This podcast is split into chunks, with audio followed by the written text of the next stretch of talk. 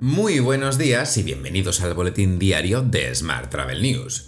Hoy es martes 22 de marzo de 2022. Es el Día Mundial del Agua. Yo soy Juan Daniel Núñez y esta es la edición número 897 de nuestro podcast diario. Hoy comentamos la campaña de Tour España para mitigar la pérdida de turismo ruso en Cataluña y las previsiones de los hoteleros para esta próxima temporada. Recuerda que puedes suscribirte a este podcast en iTunes, Spotify o iBox, pedirle a Siri o a Alexa que reproduzca nuestro último episodio y que también puedes escucharnos cada día en radioviajera.com. ¡Comenzamos!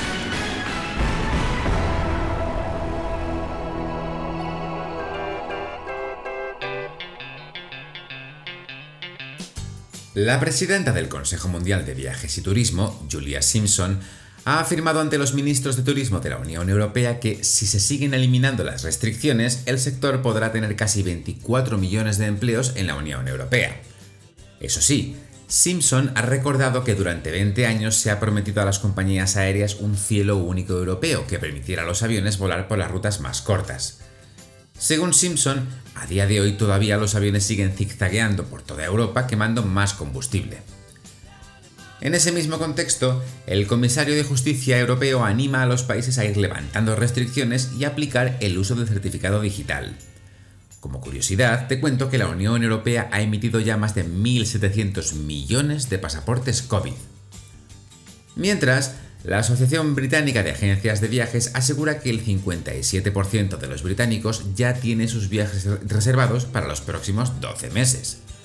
España, Italia, Francia y Grecia siguen siendo los destinos favoritos, pero ojo porque Egipto ha disparado su popularidad. Volvemos a España, donde Cajamar y CEAT han presentado el informe anual Hotel Monitor, donde se desglosa el comportamiento hotelero durante 2021 a efectos de pernoctaciones, oferta de plazas, ocupación hotelera, procedencia de viajeros, RedPar y ADR. Tal y como señala el estudio, la demanda hotelera medida en términos de pernoctaciones creció un 88% en 2021 y las tasas más elevadas se han concentrado en las categorías superiores, por encima de las 3 estrellas, con valores de más del 90%. Según la Confederación, el aumento de las pernoctaciones parece señalar el camino de la recuperación parcial. No obstante, CEAT recuerda que el sector aún se encuentra un 50% por debajo de datos de 2019. Según los datos de Hotel Monitor, durante 2021 también se recuperó la oferta de plazas, aunque a un ritmo menor, un 44,4%. Aún así, las plazas puestas a la venta fueron un 30% inferiores a las de 2019. Si quieres, puedes descargar el informe completo desde nuestra página web. Y hoy también te cuento que la Asociación de Ejecutivas de Empresas Turísticas ha celebrado su Asamblea General. En ella ha sido elegida por unanimidad la nueva Junta Directiva. María Paz Abad, directora del despacho de abogados Tourism and Law, será la nueva presidenta de la asociación.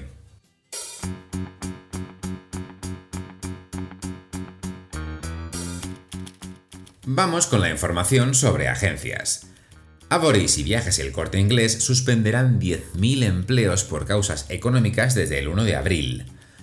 Tal y como leemos en 5 días, ignoran por ahora el nuevo mecanismo red y solo se adherirán si mejora las condiciones pactadas con los sindicatos. Más temas. Consultia Business Travel presenta en Barcelona una herramienta que permite ahorrar un 15% en la gestión de viajes corporativos. Este nuevo Travel Management Dashboard permite alinear el presupuesto de viajes con los objetivos de la compañía, así como monitorizar y analizar todos los datos para poder reajustarlo al momento.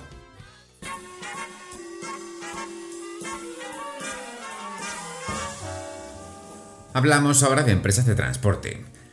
Air Europa envía un primer cargamento de ayuda humanitaria a los refugiados de la guerra en Ucrania. La aerolínea envió en este primer convoy más de 300 mantas y 700 kits de higiene personal, compuestos por una prenda de ropa y los productos más necesarios para el cuidado personal.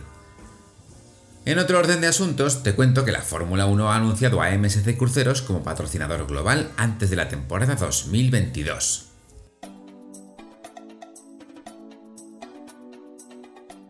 Vamos con la información sobre destinos.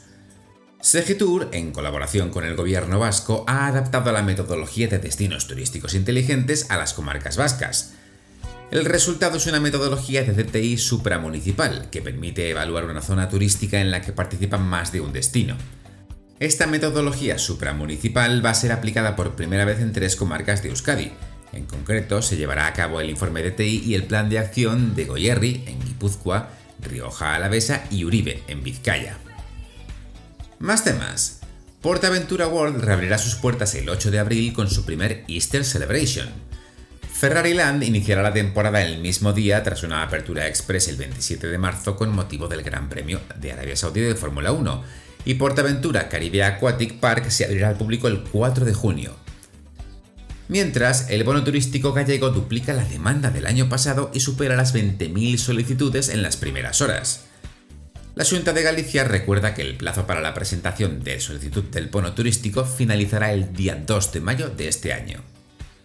Por su parte, el Gobierno de España impulsa inversiones turísticas en la provincia de Zaragoza por 6,5 millones de euros.